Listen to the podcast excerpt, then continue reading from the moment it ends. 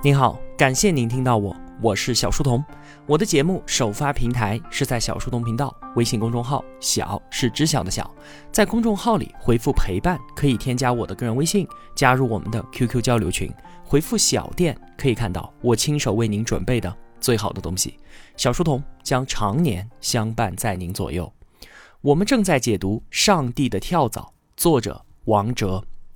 今天啊，我们接着上期节目继续来聊黑死病。一说到这三个字呢，想到的肯定是欧洲中世纪的鼠疫大流行，它改变了欧洲的历史进程。其实呢，与此同时啊，在我们这片中华大地上，鼠疫这只看不见的手也在拨动着历史的巨轮。现在就让我们把目光聚焦到一六四四年，这一年啊，非常非常的特殊，它有三个年号。崇祯十七年、永昌元年，还有一个顺治元年。正所谓城头变换大王旗，北京紫禁城的龙椅上，一年之内轮流坐了三个皇帝，而且啊都是不同的王朝。这怎么回事呢？一六四四年的春天，闯王李自成的大军已经兵临北京城下，将大明王朝的最后一任皇帝崇祯困于城内。短短几天之后，北京城破，崇祯皇帝就在故宫后山上面上吊身亡，闯王入主紫禁城。奉旨从边关回京勤王的吴三桂呢，在路上就收到了京城陷落、皇帝自杀的消息。他现在啊，对内不敌闯王李自成，对外呢难挡清军多尔衮，于是他干脆引清军入关，想要联清抗李。随后能够灭亡大明朝的李自成，竟然完全不是清军的对手。在山海关一触即溃之后呢，屡战屡败，很快啊就退出了历史舞台。最后呢，大清入主中原，吴三桂被封平西王，镇守云南。简单来说就是这么一个过程，但是其中有很多的疑点，我们来说说看。首先，李自成大军围困北京城，当时崇祯皇帝是有重兵在北京集结的，守卫部队三大营，号称有几十万人，而且这些人都是久经沙场。在崇祯年间啊，清军是多次兵临北京城下，坚守几个月是不成问题的。此外呢，明朝这边还有当时最先进的红衣大炮，而闯军那边呢，攻城能力其实很差，一个宁武关就折损掉上万的精锐。那为什么李自成到了这个时候攻入北京会如同探囊取物般容易呢？其次啊，如果李自成大军压境，崇祯自知不敌，那他为什么不跑呢？当时中国的北方连年大旱，加之兵祸连连，早就已经糜烂了。而南方的富庶之地还在大明手中。更重要的是啊，即便崇祯放弃掉北京城，明朝在南京还有一整套完整的行政中枢。所谓退一步海阔天空，缓一时再图天下嘛，这完全没有问题。何必非要固守北京，最终落得个国破身亡的下场呢？再有。李自成兵临城下之后，还派人来找崇祯谈和。李自成说：“啊，其实呢，我不想当反贼，我还是认您做皇帝的。您给我一块封地，赏赐我一百万两白银，我就当个王就可以了。而且啊，这个王我也不白当，我帮你攘外安内，像是镇压其他的农民起义军，或者是抵抗满清、镇守边关这些事儿啊，我通通都可以做。你听听看啊。”这可是一个待遇非常优厚的城下之盟啊！崇祯在社稷将请之际，竟然没有答应。李自成当时已经自立为王了，占据了山西、河南一带，你给不给他，他自己都已经拿到了。现在无非就是多掏一笔钱出来，还能让他去消灭张献忠，甚至抵抗满清。就算崇祯担心日后尾大不掉，也总比眼下就城破国亡来得强吧？还有啊。这一次议和，我们站在李自成的立场上想想也是蛮奇怪的。他费这么大的力气都打到这儿了，把京城都给围住了，离夺得天下就差最后一步，他怎么放弃了呢？要个封赏就回去了，这未免也太奇怪了吧？说到这里啊，同学们是不是都有这样一种感觉？就是无论是崇祯和他身边的满朝文武，还是李自成自己，都不相信闯军能够攻克北京。但凡能够坚守一段时间，等到吴三桂以及各地的秦王兵马赶到，肯定能够转危为安。我们再把目光跳转到李自成拿下北京之后，仅仅过了四十天的时间，他就仓皇撤离。在这段期间，他出兵山海关，被吴三桂和清军打败。经此一战之后啊，从前攻无不克的闯军，就像是从来就没打过仗一样，都不说依托北京城防守一下，直接弃城，然后呢，就是被清军追的到处跑。之前对于这件怪事儿的解释啊，是闯军进入到北京城之后腐化堕落，失去战斗力了。但是起义用了十几年的时间，堕落却短短四十天，他的闯军可不是骤然壮大的乌合之众啊，这堕落的速度未免也太快了吧？而且这帮人并不是从来都没有进过城的一帮土包子，他们占领过洛阳、西安，这些都是大城市啊，为什么偏偏进了北京城之后就沉醉于花花世界了呢？你看这么多的问题，能够解开这一连串疑团的关键性的钥匙，就是我们要说的鼠疫。一六四四年啊，正是全球鼠疫的第二次大流行期间。没错，就是和三百年前的欧洲黑死病是属于同一次大流行。当李自成兵临城下的时候，城中正好爆发了鼠疫。本来北京城的人口就多，闯军逼近，又有大批的难民百姓涌入城中，然后呢被围困其中，瘟疫就如同冲击波一样的爆发了。号称守军四十几万，但是真正能够有效动员起来的战斗力呢，只有几万人罢了。正如前面所讲啊，此前清军也多次兵临城下，崇祯皇帝他是有足够的信心的，北京城绝对不可能被攻破。和谈失败之后，李自成只是想惩罚性的攻一下城，可谁想到守军们纷纷献城，这说明了什么？瘟疫不仅击溃了军队，更击垮了人心。因为在这样的关键时刻爆发百年不遇的害人瘟疫，这在古人看来，也就是上天在传达一个消息，什么消息？大明朝已经被时代给抛弃了，李自成自己都不敢相信，如此轻易的就进了北京。而让他更不敢相信的是，曾经梦里面无比繁华的北京城，现在却是如同鬼域。破城之后啊，瘟疫的传播环境得以透透风，随着城里面的人逃出去，瘟疫是有所缓解的。李自成进了北京，等于是继承了明朝的正统。他做了件什么事儿？赶紧登基立国。军队自然也就驻扎下来了。随着对降军的收编，频繁的接触，本来缓和的瘟疫再度爆发。所以啊，让闯军在短短四十天就失去战斗力的，并不是北京城里的花花世界，而是满城都看不见的鼠疫杆菌。李自成山海关一战失利，离开北京，一路退却的同时，也把瘟疫传播开来，闯军各地留守的部队先后感染。于是呢，他后来弃山西，弃西安，最后。败死九宫山，在古代的卫生条件之下，一旦军营出现瘟疫，整个部队都可能不战而溃。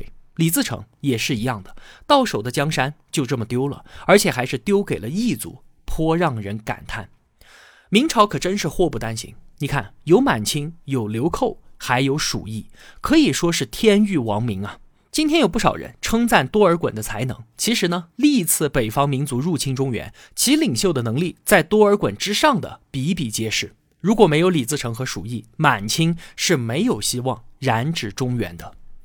一六四四年的春天，满眼看不见的细菌改变了历史，当时的人们根本就不知道它的存在。它助中国最后一个王朝登上了历史舞台。鼠疫在完成了他的历史使命之后呢？骤然离去，等待着下一次召唤。我们人类也在努力的争取掌握自己的命运。两百年之后，当鼠疫再度卷土重来，我们和鼠疫展开了一场巅峰对决。接下来，我们就要说到十九世纪鼠疫的全球第三次大流行。这一次主要的爆发地呢，就在我们亚洲。先是从云南开始，然后呢，蔓延到广东。一八九四年登陆香港，香港。在那个时候，是英国在远东最大的殖民地，城市繁华，人口密集。这一年的七月啊，很多同学都知道，爆发了甲午中日战争。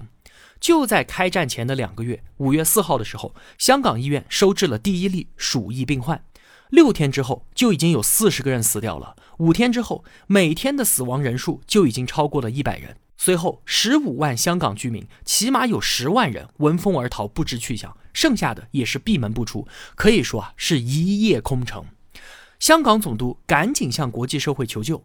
十九世纪下半叶，微生物学高速发展，随着高倍显微镜、细菌分离培养鉴定的方法不断的成熟，各种细菌都被相继发现了。人们都相信所有的流行病就是细菌引起的，因此呢，大家也十分渴望能够找到引发黑死病的细菌。于是呢，我们这个故事的主角，三十一岁的亚历山大·耶尔森来到了香港。他出生在瑞典，后来呢去法国学医的时候加入了法国籍。耶尔森虽然当时名不见经传，但也算是师出名门。他的师公是谁啊？是大名鼎鼎的微生物学之父巴斯德。巴氏杀菌法大家都听说过吧？就是他发明的。这个巴斯德在历史上的地位高到什么程度？对世界影响最大的一百个人排行榜，他位列第十，他都排在卡尔马克思的前面。在他前面的都是些什么人？穆罕默德、牛顿、耶稣、释迦牟尼、孔子、古腾堡、哥伦布、爱因斯坦是这些人。耶尔森还在医学院读书的时候啊，有一次他解剖狂犬病人尸体的时候，不小心把手给弄破，感染了。当时啊，狂犬病一旦发病是必死无疑的。幸亏呢，巴斯德研究所刚刚研制出了狂犬病疫苗，救了他一命。于是他就跟随救命恩人投身巴斯德研究所。一八九四年，香港爆发瘟疫，耶尔森来到香港之后，准备撸起袖子大展拳脚的时候呢，他发现已经有人捷足先登，比他早来了三天。这个人啊，是当时世界级的细菌学家，来自日本的北里柴三郎。虽然啊，日本马上就要和中国开战了，但当时香港是英国人的地盘，英国人的面子还是很重要的。那在耶尔森来到香港的这一天呢，北里就已经发现了鼠疫细菌，并且通知了世界最著名的医学杂志《柳叶刀》。那好了，既然都这样了，没自己什么事儿了，干脆就去拜访一下这位老前辈北里吧。结果呢，耶尔森去到日本实验室，发现啊，他们在解剖病人的尸体，但是鼠疫病人最大的特点就是那个肿大的淋巴结，日本人碰都没碰。耶尔森忽然意识到，难说我还有机会，于是赶紧动手，就从尸体的淋巴结当中找到了另外一种细菌，与北里发现的完全不一样。随后呢，他也就发表了自己的研究成果。这两个人啊，不仅发现的细菌不一样，对于鼠疫的传播路径的想法也不一样。北里就认为是通过伤口、消化道和呼吸道传播的，而耶尔森则认为就是通过昆虫叮咬传播的。后来呢？经过医学界的确认，耶尔森发现的才是真正的鼠疫致病菌，传播路径也正如他推测的那样。因此啊，鼠疫杆菌也叫做耶尔森氏菌。香港的这一次鼠疫到八月份的时候就自然消失了，死了几千人。这在全球鼠疫第三次大流行当中不算是一场大的瘟疫，但是呢，因为在这儿发现了鼠疫杆菌，所以呢特别的出名。在香港之后啊，鼠疫就进入了高发期。随后，台湾、日本、美国、土耳其都相继开始流行。最要命的是，四年之后开始的在印度的大流行。鼠疫病菌进入到印度之后就驻扎下来了。此后十年的时间里面是年年爆发，最厉害的时候一个星期就要杀死六万人。这十年间总共杀死了超过千万的印度人。因此啊，印度的人口没能超过中国。当年的十年鼠疫是一个非常重要的原因。到了一九一零年辛亥革命前夕，大明王朝还剩最后一年寿命的时候啊，鼠疫在当时称为满洲的中国东北爆发了。这里是满清的老家。大清的龙兴之地，两个帝国主义，俄国和日本，对于东北是虎视眈眈。而欧美列强呢，为了不给日俄可乘之机，强迫垂垂老矣的清政府说，无论如何，你们都要派人去把这件事儿给解决掉。这次啊，北里柴三郎也去到了东北，他当然不愿意再重蹈十六年前香港的覆辙。关于鼠疫是如何传播的，理论已经建立了，就是跳蚤作为媒介，从老鼠到人。这次北里啊是再三的小心，一定要找到源头。于是呢，他到了东北就拼命的解剖耗子，去寻找这个源头。他带领的医疗队一共解剖了一万多只老鼠，但是竟然没有从老鼠身上找到鼠疫杆菌。所以啊，他也一直都在怀疑这一次的疫情会不会不是鼠疫呢？而事实证明啊，这一次北里又错了。最后解决瘟疫的是清政府派来的。之前我们在解读博士宁医学讲义的时候也提到过的伍连德。命运啊，似乎是在捉弄北里。这次他的对手伍连德和十六年前去到香港的耶尔森一样，都是三十一岁。伍连德是英国牛津大学毕业的第一位华人医学博士。之后呢，他去过很多国家行医学习，年纪轻轻的就已经是位名医了。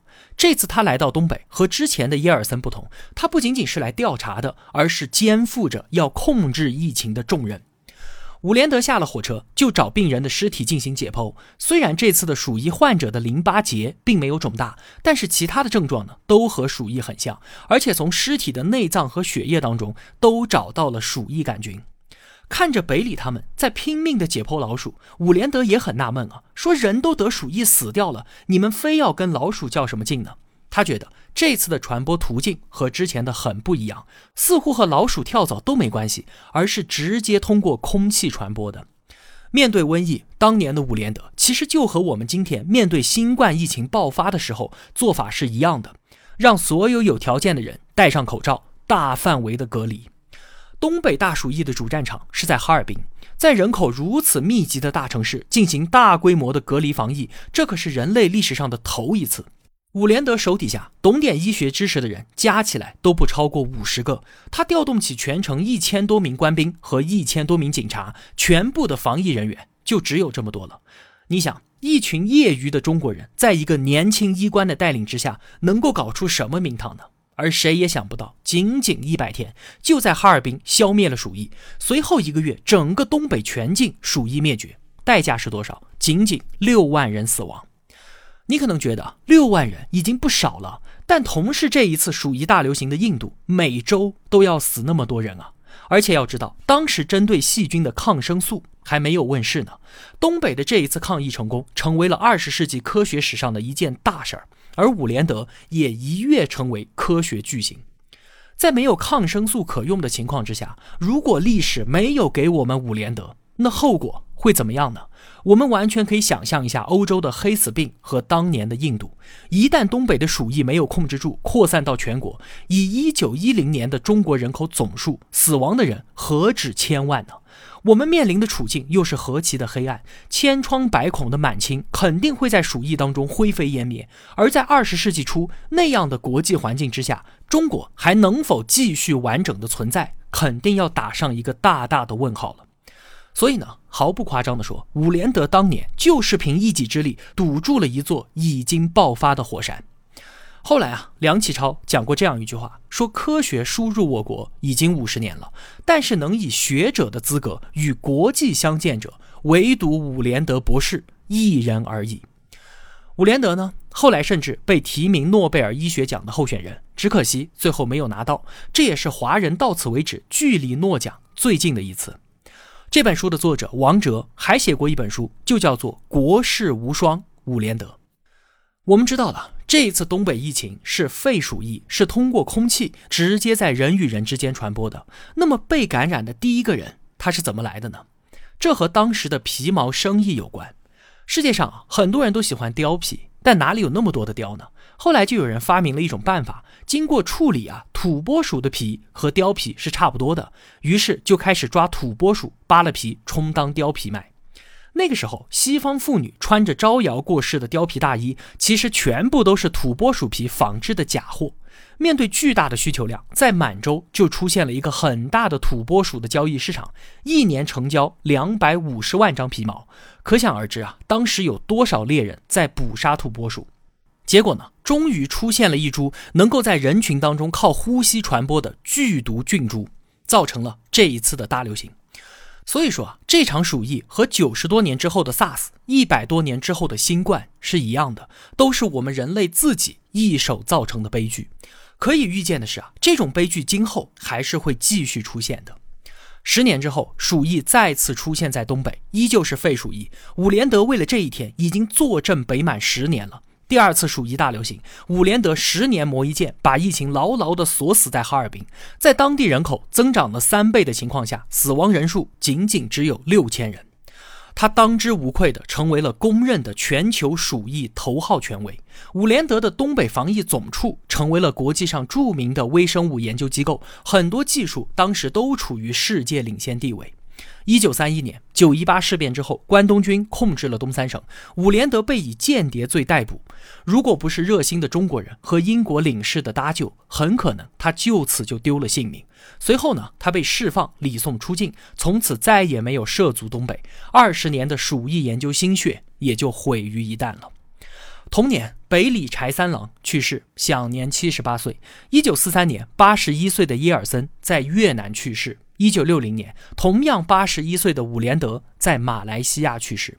他死前最欣慰的两件事情：一，亲眼看见日本军国主义的灭亡；二，他等到了人类战胜鼠疫的那一天。之前啊，我们在解读《文明之光》那本书的时候，讲到过抗生素的发现、发展和应用。一九二八年，弗莱明无意当中发现了青霉素。二战期间呢，青霉素的提纯问题得到了解决，这不仅挽救了大量的伤员，也让我们掌握了对付细菌的最有效的武器。一九四四年，当我们发现链霉素对于鼠疫有特效，从此之后啊，鼠疫走向了末路。虽然我们现在有了抗生素，能够把鼠疫很高的死亡率控制在百分之十以内了，但是我们永远也不可能彻底的消灭它。为什么？因为鼠疫杆菌是长期存在于自然界、存在于啮齿动物身上的。我们总不可能把这些动物全部都杀光吧？所以啊，在听了这期节目，在掌握了这一系列的知识之后，同学们就应该明白注意个人卫生、尽量避免接触野生动物的重要性了吧？好了，今天这期节目就是这样了。如果我有帮助到您，也希望您愿意帮助我。我用跨越山海的一路相伴，希望得到您用金钱的称赞。愿生活中所有的美好都不被辜负。小店期待您的光临。我是小书童，我在小书童频道与您不见不散。